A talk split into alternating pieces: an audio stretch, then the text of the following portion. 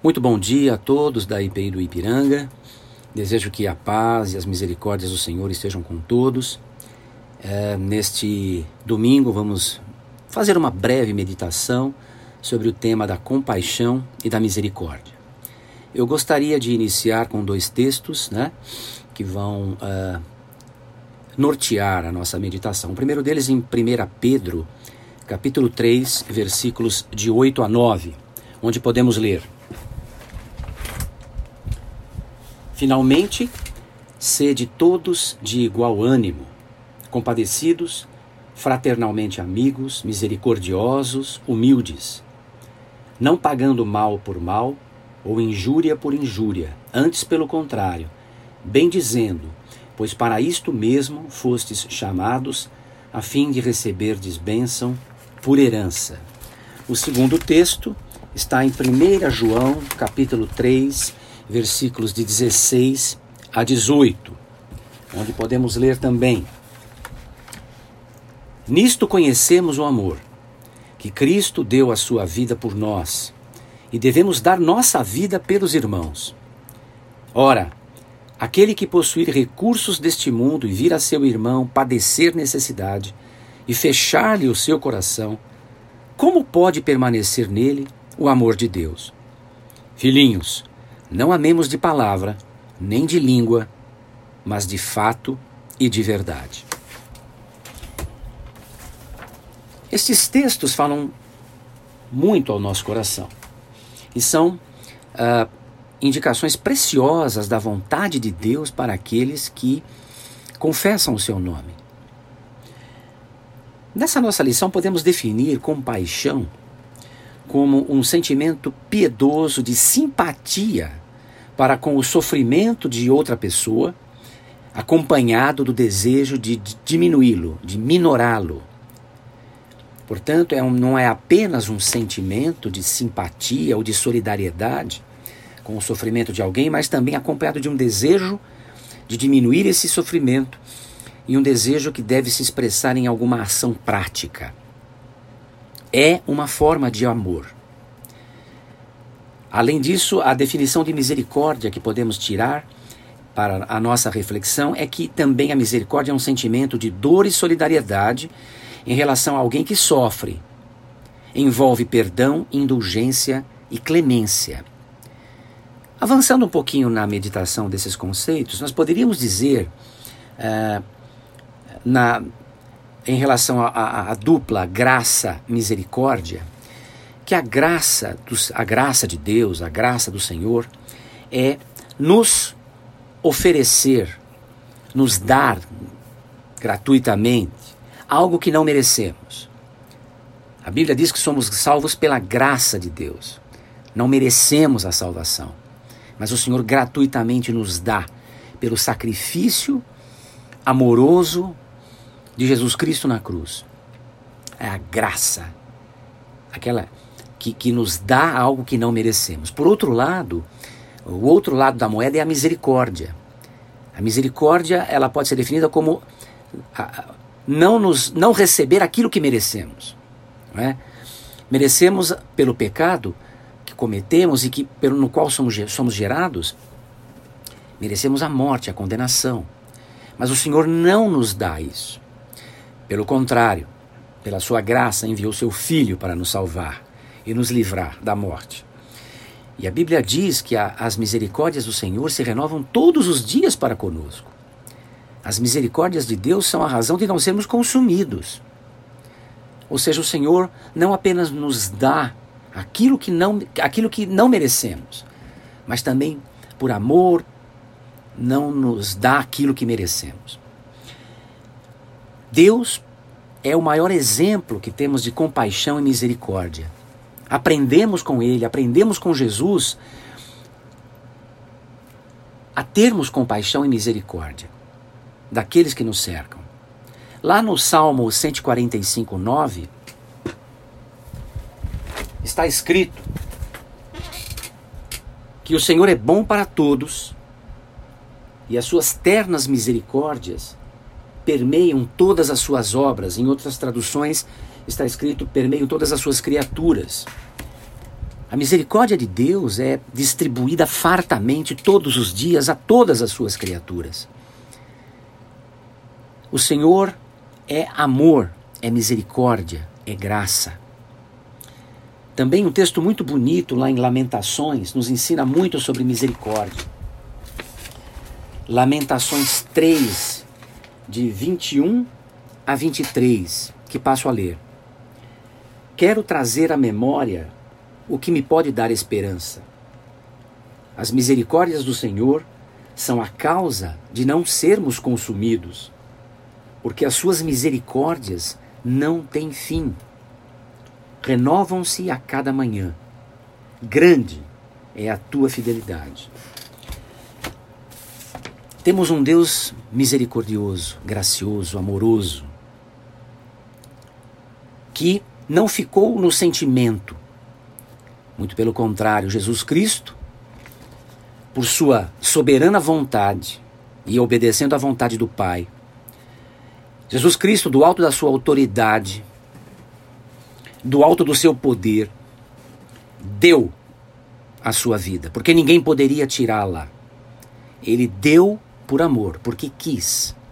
Ele se despiu da sua posição soberana e desceu até nós viveu entre nós, nos ensinou, nos deu exemplo prático de tudo. Entregou a sua própria vida por amor de nós e venceu a morte. O Senhor Deus, Jesus Cristo, são um exemplo prático da misericórdia e da graça que age, que não fica no sentimento, que age no sentido de livrar, de salvar, de diminuir o sofrimento daquele que sofre. E esse exemplo ele deixou para nós.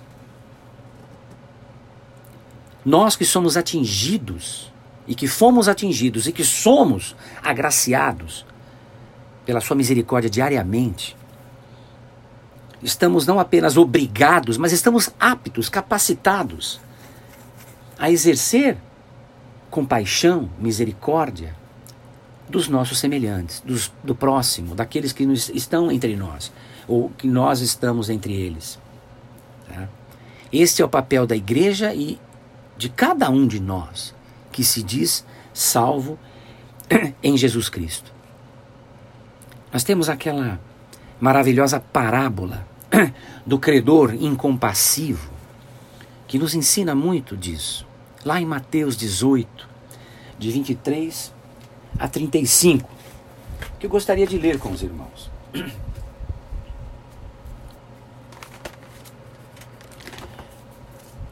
Nós podemos aqui ler. Por isso, Jesus falando né, a, a, aos seus discípulos: O reino dos céus é semelhante a um rei que resolveu ajustar contas com os seus servos. E passando a fazê-lo, trouxeram-lhe um que lhe devia dez mil talentos, uma soma gigantesca. Não tendo ele, porém, com que pagar, ordenou o Senhor que fosse vendido ele, a mulher, os filhos e tudo quanto possuía, e que a dívida fosse paga. Então o servo, prostrando-se, reverente, rogou: Sê paciente comigo e tudo te pagarei. E o senhor daquele servo, compadecendo-se, mandou-o embora e perdoou-lhe a dívida. Saindo, porém, aquele servo encontrou um dos seus conservos, que lhe devia uma quantia irrisória, cem denários. E agarrando-o, o sufocava, dizendo: Paga-me o que me deves. Então o seu conservo, caindo-lhe aos pés, lhe implorava: Sê paciente comigo e te pagarei. Ele, entretanto, não quis. Antes, indo-se, o lançou na prisão, até que saudasse a dívida. Vendo os seus companheiros o que havia passado, entristeceram-se muito e foram relatar ao seu senhor tudo o que acontecera. Então o seu senhor, chamando-o, lhe disse: Servo malvado, perdoei-te aquela dívida toda porque me suplicaste. Não devias tu, igualmente, compadecer-te do teu conservo, como também eu me compadeci de ti? E indignando-se, o seu senhor o entregou aos verdugos, até que lhe pagasse toda a dívida. Assim também meu Pai Celeste vos fará, se do íntimo não perdoardes cada um a seu irmão. A vontade do Senhor está expressa na Sua palavra e o exemplo está dado por Jesus Cristo. Cabe a nós cumprir a Sua palavra, obedecer à Sua vontade. Algo que pode nos fazer não cumprir, não exercer compaixão, misericórdia dos nossos semelhantes é o egoísmo. Nós vivemos num mundo uh, onde os interesses pessoais uh, falam mais alto. Uh, não há tempo para olhar para o lado e ver o sofrimento do semelhante. Não há interesse. Todo mundo buscando o seu próprio interesse, a sua própria felicidade. Esse é um caminho de morte, de, de, de perdição. A parábola do semeador a parábola do, do credor incompassivo nos mostra claramente que o Senhor não se agrada disso, daquele que não perdoa, que não se compadece, daquele que só olha para si mesmo, para o seu umbigo, para o seu interesse. Esse egoísmo é um pecado que nos afasta de Deus e do próximo. O egoísmo gera uma indiferença em relação ao sofrimento alheio porque prioriza o coração do egoísta. Entretanto, o padrão do Senhor é outro, o padrão dele para nós e para a sua igreja é um padrão muito mais alto. E ele está expresso lá em Lucas, capítulo 6, versículos de 33 a 36, onde podemos ler para encerrar a nossa meditação de hoje. Se fizerdes o bem aos que vos fazem o bem, qual é a vossa recompensa? Até os pecadores fazem isso. E se emprestais àqueles de quem esperais receber, qual é a vossa recompensa? Também os pecadores emprestam aos pecadores para receberem outro tanto. Amai, porém, os vossos inimigos, fazei o bem e emprestai, sem esperar nenhuma paga. Será grande o vosso galardão e sereis filhos do Altíssimo pois ele é benigno até para com os ingratos e maus. Sede misericordiosos, como também é misericordioso o vosso Pai.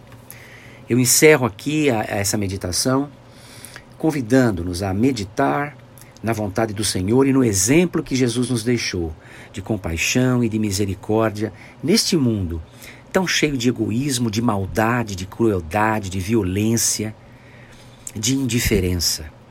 Que nós, como cristãos e como Igreja de Cristo na Terra, possamos fazer diferença, sendo os pequenos Cristos que o Senhor deixou aqui, capacitados pelo poder do Espírito Santo, de exercermos, de, de vivermos o reino de Deus na terra, até que Ele venha e nos leve para habitar para sempre com Ele. Que Deus abençoe você, sua vida, sua família e que essa palavra possa fazer parte do teu dia a dia, todos os dias da tua vida, daqui por diante. Que a graça do Senhor continue conosco, que a sua misericórdia continue se renovando na nossa vida e que nós possamos distribuir toda essa graça e misericórdia e compaixão que sobra de nós, porque é abundante da parte do Senhor, distribuir para aqueles que nos cercam. Que Deus os abençoe. Amém.